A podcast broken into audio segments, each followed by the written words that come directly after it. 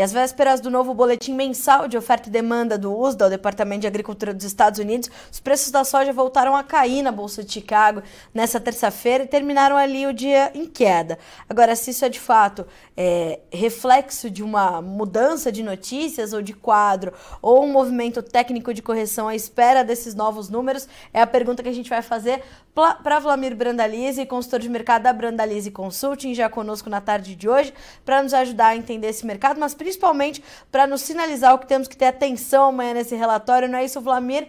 Boa tarde, seja bem-vindo. É sempre um prazer conversar com o senhor por aqui. Boa tarde, Carla. Boa tarde a todos. Prazer é nosso. E vamos lá, hoje é um dia que deu um susto, né? Que a baixa aí, mercado de 10, 15 pontos de queda, né? Um mercado bem pressionado enquanto no caso da soja, né, enquanto que continua se esperando aí que o USDA venha com queda de estoque da safra americana, com queda de safra argentina, que seriam fundamentos, pelo menos, de suporte e não contra queda. Mas hoje, pelo que a gente sentiu aqui, o mercado ele foi muito mais técnico do que fundamento, né? Como é véspera relatório, o pessoal aproveitou, né? Ontem ele tentou ir aos 15,5 aí no curto, né? O pessoal apostou no lado de cima, não conseguiu.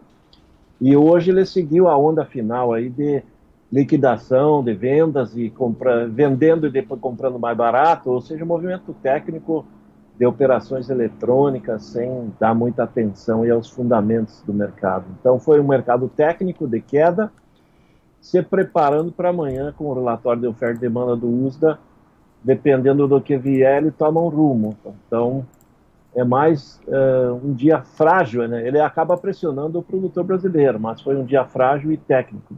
Vlamir, eu quero muito entender o que aconteceu com o mercado aqui no Brasil, mas antes eu queria que o senhor trouxesse aqui para nossa audiência que é, a que mais o senhor está aguardando nesse boletim de amanhã. São dados dos estoques americanos ou são números da produção da América do Sul, em especial da Argentina, mas mais do que isso, talvez a gente tenha que olhar para os dados do farelo, por exemplo. O que, que vai trazer ou atrair mais atenção do mercado no relatório de amanhã?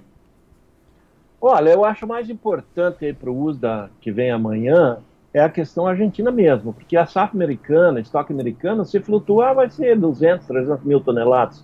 A nível global não vai ser grande coisa. Mas a situação argentina é importante, né? Porque no mês passado o USDA colocou aí 41 milhões de toneladas de soja de produção, exportações de farelo lá de 20 e poucos milhões, então ainda a Argentina tem um peso muito grande. A Argentina, como o maior exportador mundial de farelo, e tradicionalmente exporta de 26 a 29 milhões de toneladas, e agora com safra ali na Argentina sendo esperada aí já, alguns já falam em 30 milhões, as bolsas locais lá 32, 33, 33,5, muito distante dos 41 que o USDA apontou mês passado, então precisa de ajustes muito fortes aí no, no quadro do USDA, e esses ajustes vão dar sinais aí que talvez o, a exportação de farelo da Argentina não chegue a 20 milhões, a produção argentina vai ter que reduzir, então o, eu acho que o USDA vai ter que trazer pelo menos para umas 35 milhões, isso já seria 6 milhões a menos, que vai refletir no, no, no volume do farelo disponível para exportar. Então, esse fator Argentina ele vai trazer ajustes importantes da oferta e demanda global, mas uma boa parte aí, Carlinhos, ele já está absorvido pelo mercado. O mercado já Sim. sabe, só está esperando se o uso vai trazer agora ou vai trazer depois. Mas que vai trazer, vai, né? Porque a safra da Argentina já está comprometida e não, não tem volta. E os argentinos já sabem que não vão ter todo aquele farelo para exportar. E provavelmente nós vamos ter que esperar a Argentina, produtor argentino, esse ano novamente retendo vendas, esperando o segundo semestre. Vai ser aquela velha história. Como tem pouca produção, eles vão querer valorizar, vão querer fazer com que o governo faça novamente aqueles programas de, do, do dólar soja. A Argentina ainda é uma incógnita, mas o certo é que a safra foi comprometida, vai ter menos farelo e o USA vai ter que mostrar, mostrar isso aí amanhã.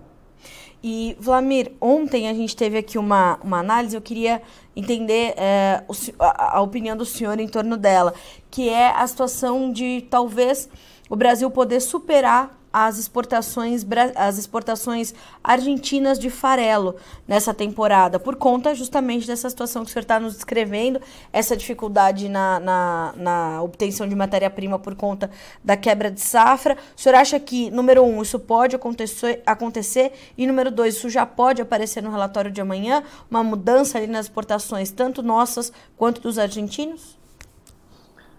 Olha, eu não sei se o uso vai mudar muito o Brasil, mas eu, com relação à Argentina, a primeira pergunta, se nós podemos passar a Argentina no farelo, eu tenho quase certeza que sim. Eu acho que esse ano a Argentina fica para trás no farelo, o Brasil deve superar a Argentina em 3, 4 milhões, 5 milhões de toneladas a mais de exportação de farelo que os argentinos, porque eles não têm soja. Essa, e eles, para exportar farelo, vão ter que importar talvez uma parte da soja brasileira e aí o farelo deles fica menos competitivo que o nosso. Então, uhum. automaticamente, uma fatia do mercado que vai se abrir, mercados novos que aparecem, ele vai vir para o farelo brasileiro. Então, eu acho que a Argentina vai ficando para trás, né? Não tem como mudar, né, essa situação, né? Eles já tiveram que importar grão, soja em grão do Brasil agora em janeiro, fevereiro, até ainda agora em março ainda estava sendo mandado soja para a Argentina.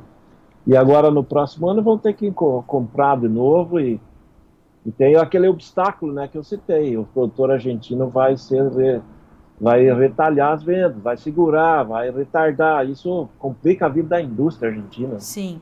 Vlamir, amanhã pode ser aquele dia, né, onde o USDA nos surpreende com mudanças ou nos surpreende sem nenhuma mudança, ou pode ser um dia de mudanças drásticas que vão ser ali é, refletidas por um dia ou dois pelo mercado. Mas enquanto isso, aqui no Brasil, os preços continuam pressionados, cedendo e é, acompanhando uma situação que o senhor já havia é, é, alertado na semana passada, que era o seguinte: essa semana a gente poderia ter o Brasil inteiro colhendo soja e isso ia concentrar ainda mais oferta no nosso mercado. Já está acontecendo, Vladimir? Está acontecendo, está acontecendo muita colheita, está acontecendo pouco mais de volume de fixações, produtores começaram a se preocupar. Aquele produtor que antes ele imaginava né, que a quebra da safra gaúcha ia abalar o mercado global, ele já está vendo que a safra brasileira vai ser muito maior que era esperada. Os números que estão chegando dos campos mostram que a safra é maior. O exemplo é o Mato Grosso, né? o próprio IMEA tem corrigido para cima os números da safra local. Então, a safra no Mato Grosso ainda tem uma parte para ser colhida, mas tudo indica que vai andar bem perto de 45 milhões de toneladas. Era esperado 40, 41, 42.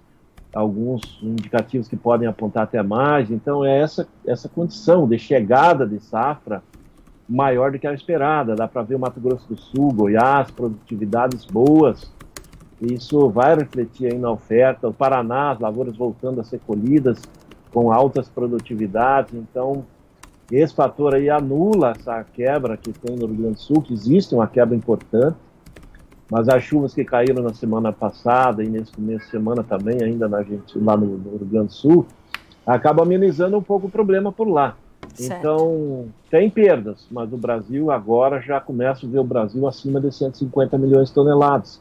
Até a semana passada eu acreditava em 150 porque nós estávamos com problemas, a safra ainda não estava se definindo produtividade, e o próprio dado USDA é 153. Agora eu acho que o USDA não está errado, eu acho que talvez esteja até mais que 153, pelo que a gente viu de colheita nas últimas semanas, e pelo que eu vi lá no Rio Grande do Sul, aí na, no, na semana passada, que eu estive ali nas regiões lá mais no fundo, na região onde que tem a seca, onde que perdeu muito, ah, passei em locais onde que não se perdeu quase nada, que a safra está bem, então existe uma safra bastante variada no Rio Grande do Sul, mas dificilmente vai ter uma perda maior que 7, 8 milhões de toneladas, eles devem colher mais de 15 ali.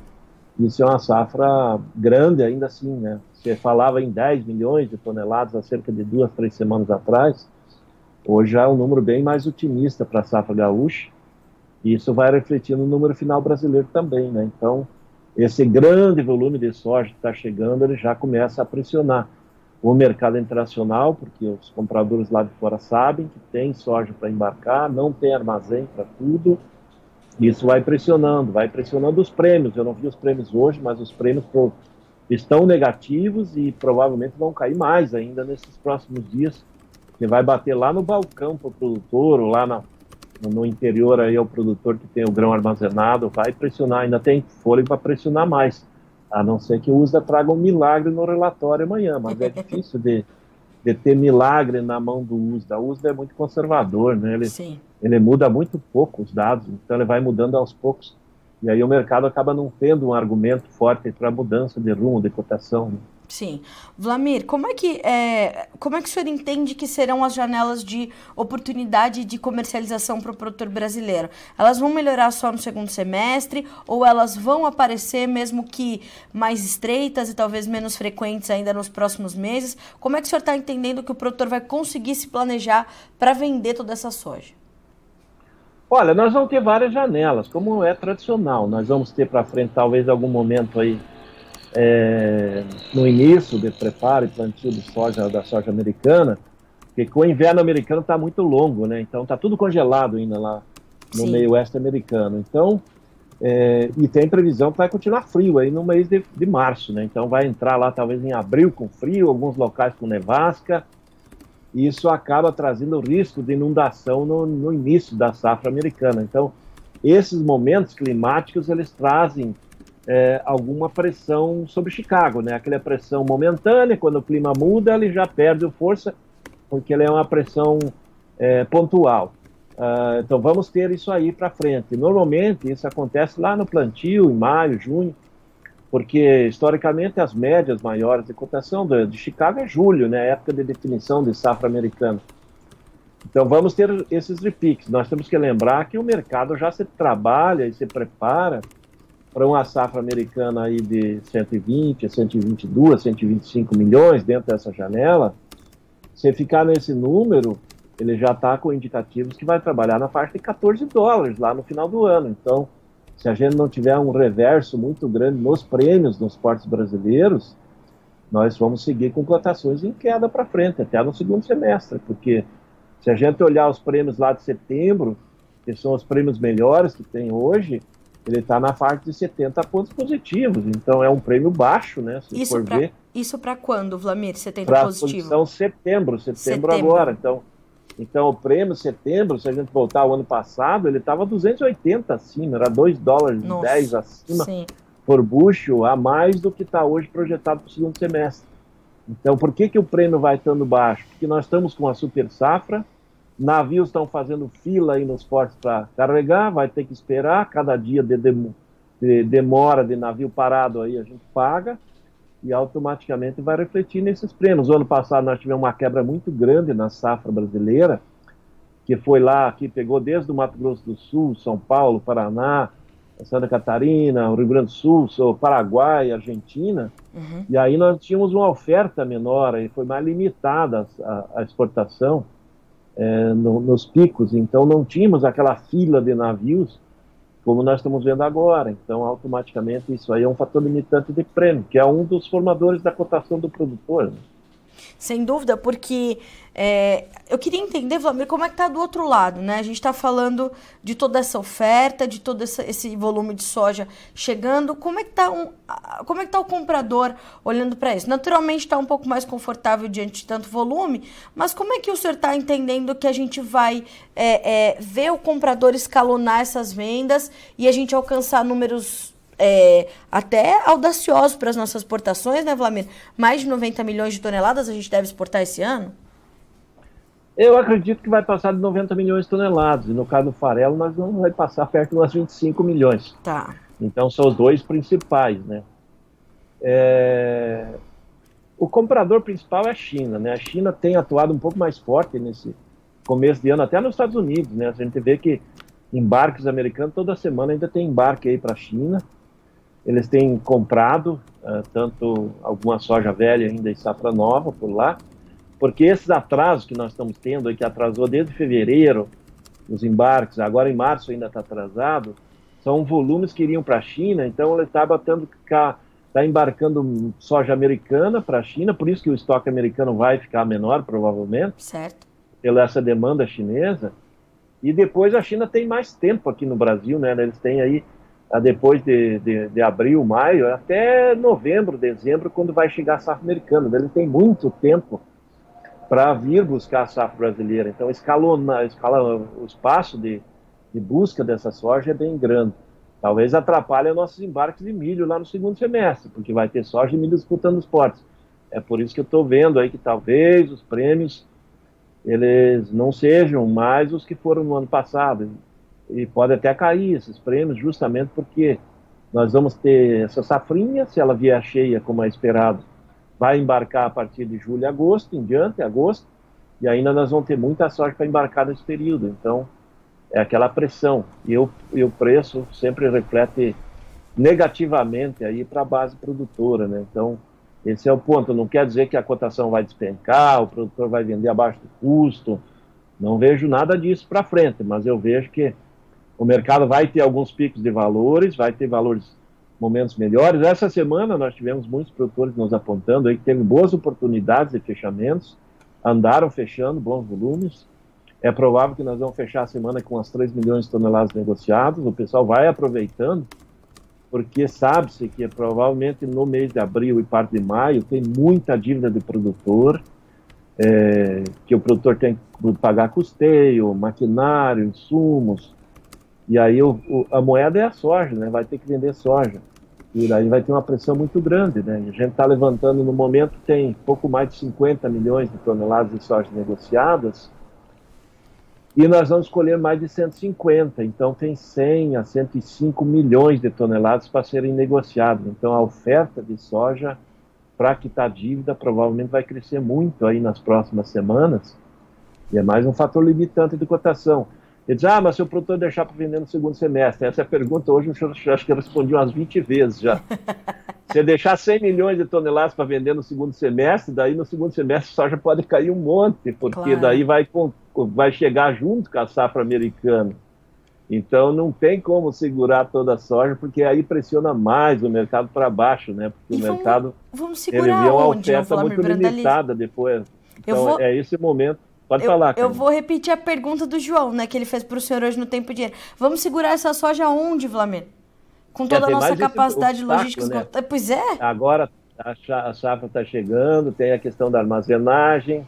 É, a maioria dos estados é carente em armazenagem, então vai ser um problema. Ah, alguns exemplos, por exemplo, no Paraná, ah, São Paulo, Santa Catarina, Minas Gerais, os armazéns ainda estão quase cheios, com parte de milho, parte de soja do ano passado. Ainda não terminamos a comercialização da soja do ano passado. Então, e vai chegar uma grande safra agora, né? Dá para ver aqui no Paraná o pessoal começando as colheitas, as produtividades estão em 70, 80, 90 sacas. Então, isso vai refletir numa produção grande, né? O Paraná está se projetando 21, 22 milhões de toneladas. O ano passado, se eu não estou enganado, acho que colheu 9, uma coisa assim por cada seca. Então, nós vamos mais que dobrar a produção. Isso vai para o mercado, né? Porque a demanda interna é muito pequena, se a gente vê, né? Então, é um, é um fator, e o produtor tem que estar consciente disso, né? A não ser que ele tenha armazém para segurar tudo e esperar, né? Que nem alguns produtores podem esperar dois anos, né? mas eu acho difícil, né? Esses são casos raríssimos, né? Vai ter que jogar no mercado e a hora que entrar o volume principal, o mercado pressionado. Mas ele não pressiona tanto, né? Porque com o mercado começando a cair um pouco, nós vamos ver a China voltando a comprar, porque a China está numa fase de recuperação de, de estoques, e estoque geral de grão, Sim. estoque de milho, de trigo, porque eles, quando começou a pandemia, eles estavam com, estavam com estoques muito baixos dos grãos, e por isso que houve aquela corrida de cotação e as disparadas de cotações de soja, de milho, de trigo, porque a China estava sem estoques. Agora eles estão mudando a estratégia, agora eles estão aumentando os estoques para correr menos riscos e se o mercado recuar, eles vêm para o mercado e compram. Então eles têm um, eles servem também como um apelo para não despencar as cotações, para as cotações caírem menos do que cairiam se todo mundo tivesse estocado e tivesse sobrando produtos, porque ainda estamos em momentos que a safra é menor que a demanda. Então o mundo está comendo mais do que está produzindo, isso está no quesito aí se a gente olhar praticamente todos os grãos. Vlamir, acho que dessa forma o senhor responde o Joacir, que lhe pergunta assim: essa compra cadenciada da soja brasileira pela China, a razão é totalmente política? Me parece que não, então, né, Vlamir? Não, é estratégia de negócios mesmo, porque com relação ao, às compras chinesas, eles não têm muita interferência política, né? Porque No caso da soja, das carnes, nossa, a questão principal é, é o giro de negócio e a estratégia das empresas. É o recebimento na China, é o embarque aqui, porque a China também ela, ela pega a, a, a, estrategicamente os negócios para não ficar muito tempo parados os navios para descarregar lá, né? Então, às vezes a gente vê aquela fila de navios gigantescos saindo dos portos brasileiros indo até a China, um parece estar colado no outro, mas é a estratégia de chegar, descarregar e não ficar parado, né, para não ter custo adicional. Então, estrategicamente, os chineses fazem muito disso. Por isso que eles têm muito para embarcar agora, porque a gente olha, a comercialização da safra está atrasada, segundo a gente olhar em percentagem, porque nós estamos aí com 35%, 36% negociado.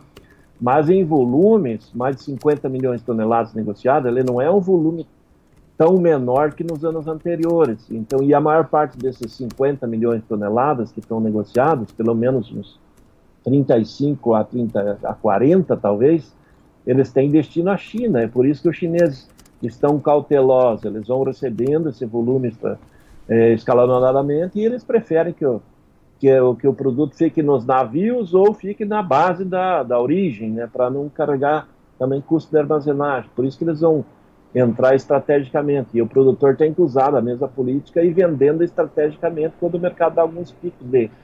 Nós temos duas opções, o pico de Chicago ou o pico de dólar, né? Quando acontece alguma coisa de dólar subir, o nosso governo aí falar alguma bobagem, o dólar sobe, ou Chicago, por algum motivo, dá aqueles picos de alta, é, tanto técnica como de fundamento, e o produtor aproveitar esses momentos. Vai ser um ano de vender escalonado, um ano de olhar, fazer a, a, a, as trocas, que é possível também, trocas é muito importante, esse ano as trocas devem ganhar, ganhar ritmo melhor que nos anteriores. Sim. Então o produtor vai ter que acompanhar mais o mercado e negociar em várias vezes, não vai ter aquela bola, aquela bala de prata, só vou vender, chegou a 200 reais, vou vender tudo. Esse ano não vai ter esses momentos assim tão estratégicos que nem já teve aí nos últimos dois anos, de momentos de pico extremo aí, cotação muito forte. Esse ano é um mercado um pouco mais calmo, em níveis um pouco menores. Né? Sem dúvida, Vlamir. E isso também vai é, trazendo essa essa, essa dúvida para a cabeça do produtor, né? Que ele sabe que ele precisa avançar com os negócios, ele vê essa questão da logística muito, né? A nossa capacidade muito esganada nesse momento, porque já era, já era esperado, né, Vlamir? É, o senhor já vem falando sobre isso, outros analistas, outros consultores também já vinham sinalizando que a gente teria essa é, é, esse momento para os preços e para a logística nesse concentração, nesse momento de concentração de oferta, que seria inevitável, porque a nossa safra cresceu e cresceu muito, né, Flamengo? É, é possível que nós colhemos aí quase 30 milhões de toneladas a mais que o ano passado. Justamente. Então, daí esse volume, ele já vai enfrentar a questão da armazenagem, a questão de fretes, né, porque do ano passado para esse ano o volume de transporte de caminhões novos, ele não cresceu muito, né, o pessoal investiu pouco em caminhões novos, e desta forma, já dá para sentir que os fretes estão crescendo, podem crescer mais, que eles já cresceram muito, né, mas podem crescer mais.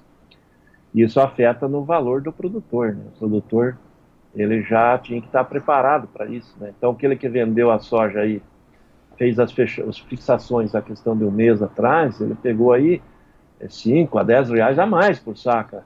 E vai ser muito difícil dele voltar agora nos próximos 60 dias, pegar os valores que rodaram em há cerca de 20, 30 dias atrás, quando ainda o mercado estava acomodado, a colheita era lenta, atrasada, ainda não tinha pico de frete, então agora eh, estamos entrando no olho do furacão da colheita, né? E agora, cada semana, são milhões de toneladas sendo colhidas. Eu acredito que essa semana serão 20 milhões de toneladas a serem colhidas. Pois é. Ou seja, é 70% de uma safra argentina vai ser colhido só essa semana.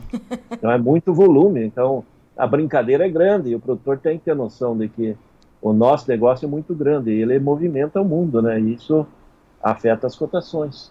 E o senhor havia falado também na semana passada que nesse momento, com uma safra desse tamanho, a gente teria que estar negociando perto de 5 milhões de toneladas por semana, né, Flamengo?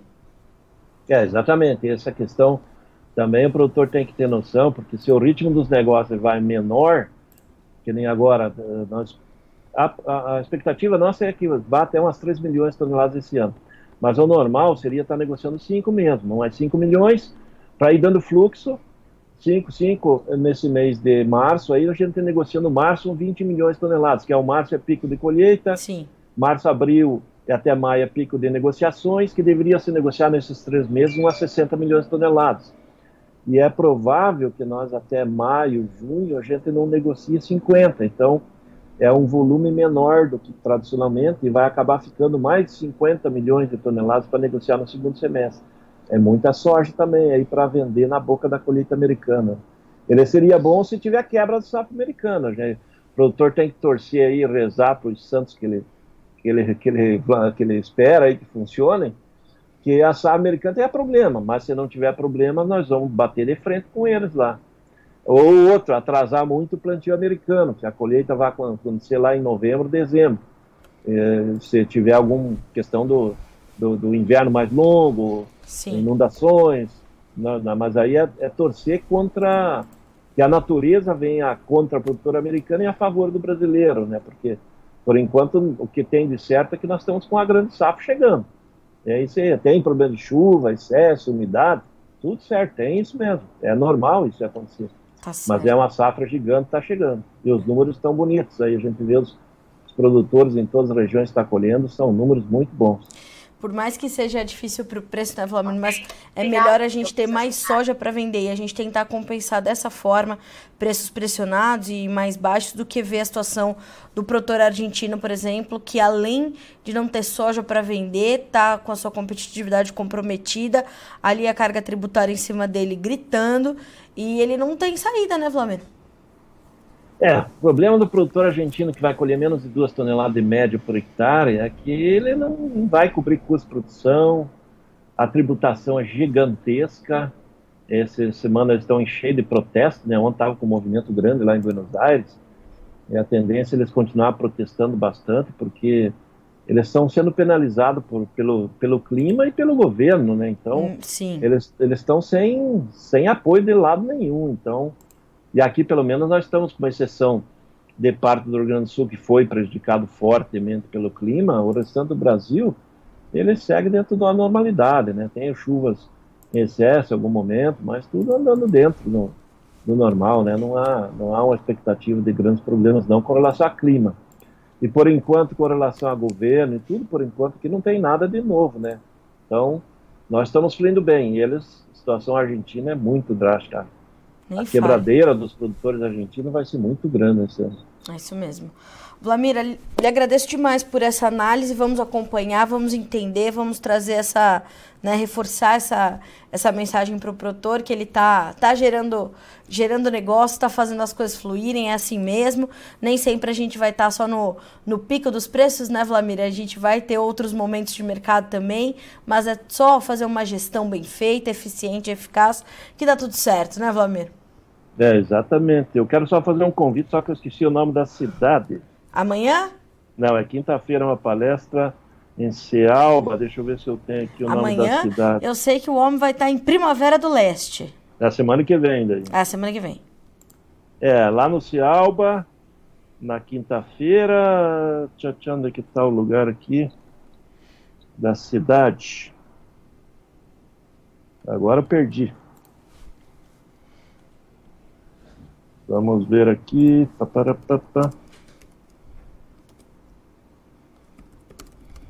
Achei o nome da cidade. É que eu não conheço a cidade. É. Para mim é a primeira vez.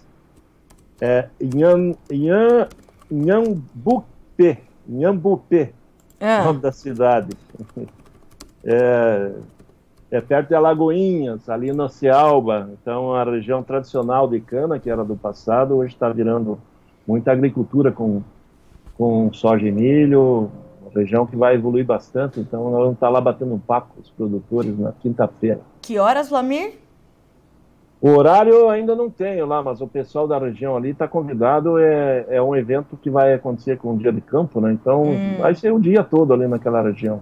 É isso, né? Você que está na Cialba, olha aí a oportunidade de estar com o Vlamir Brandalize, que vai te falar mais sobre esse mercado, pra, principalmente trazer esse potencial, que aliás é uma região de enorme potencial para a soja e para a produção agrícola de uma forma geral, né, Vlamir? É, e o pessoal tem um potencial grande ali que estão produzindo milho, né? Porque o Nordeste Sim. é carente de milho.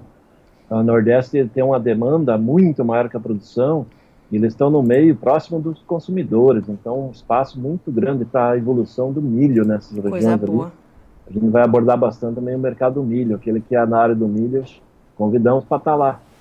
É o Brasilzão, né, Vlamir? Coisa boa. Boa palestra para o senhor, então, na quinta-feira. Já vai com os dados fresquinhos do relatório do USDA. É isso aí. Um abraço, até a próxima. Um abraço, Vlamir. Até a próxima. Obrigada. Bom restinho de terça para o senhor. Até mais. Até mais. Tchau, tchau. Tchau, tchau. Senhoras e senhores, o único Vlamir Esse homem é demais, né? E, vejam, né? A, a tranquilidade para falar de um momento como esse. Por quê? Uh, Vladimir reforça então que a gente vem com uma grande safra chegando ao mercado. Uh, o IMEA, o Vladimir apontou o número do IMEA, né? O IMEA acabou de corrigir para cima a safra de soja do Mato Grosso de 42,3 para de 42,8 para 44,3 milhões de toneladas, né? Então a gente está falando de uma safra só em Mato Grosso maior do que toda a safra da Argentina nessa temporada por conta disso tudo. E essas baixas que se observaram hoje, uh, reflexo de um movimento técnico, um movimento de espera pelos números do USDA que serão divulgados amanhã. Para o produtor brasileiro, todos esses números, né, confirmando essa grande safra que vem para o Brasil eles continuam exercendo uma pressão sobre as cotações no mercado, no mercado nacional, né? Tanto nos portos quanto no interior do país.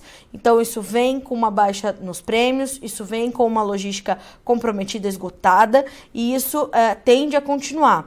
O que é preciso ser feito? O produtor ir participando dessas janelas de oportunidade que forem se abrindo, e o Vlamir falou, como todo ano acontece, a gente deve ter várias janelas de oportunidades. O que não dá para o produtor ficar esperando elas acontecerem, ou esperando, esperando e não, né, não aproveitar nenhuma delas. Então é preciso olhar para isso, é preciso ter essa atenção e é preciso ir, ir deixando a sua gestão comercial mais eficaz para que você possa então participar desse mercado que ainda tende a ficar pressionado para o brasileiro. A gente está falando de prêmios, por exemplo, achei essa comparação é, muito importante para a gente entender que momento é esse, desse prêmio que para setembro, que é quando começa a melhorar, né? Quando a gente olha ali para o cenário dos prêmios, é a nossa melhor referência agora, que é para setembro, 70 centavos de dólar acima do bushel que vale em Chicago. A gente está falando, né? Então, 70 centavos de dólar acima em 2022, nesse mesmo período, setembro, tinha um prêmio de 2 dólares e 80 acima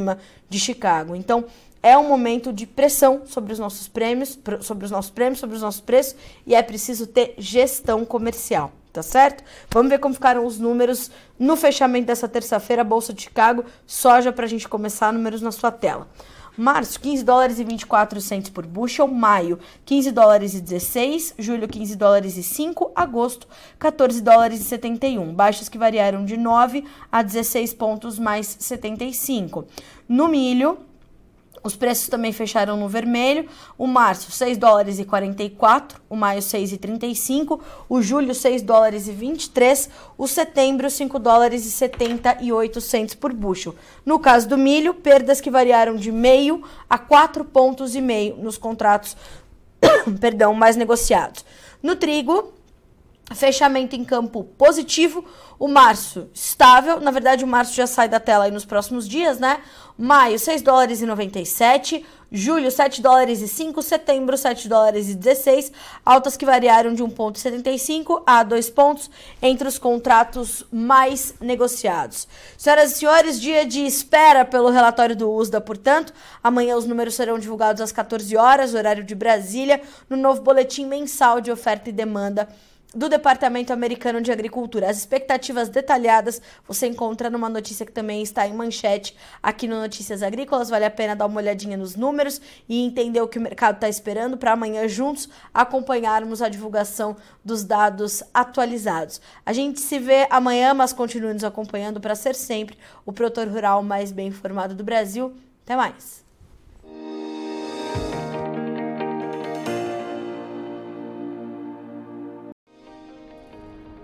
Se inscreva em nossas mídias sociais no Facebook Notícias Agrícolas, no Instagram arroba Notícias Agrícolas e no nosso Twitter arroba Notiagre. E para não perder nenhum vídeo, não se esqueça de nos acompanhar no YouTube e na Twitch Notícias Agrícolas Oficial.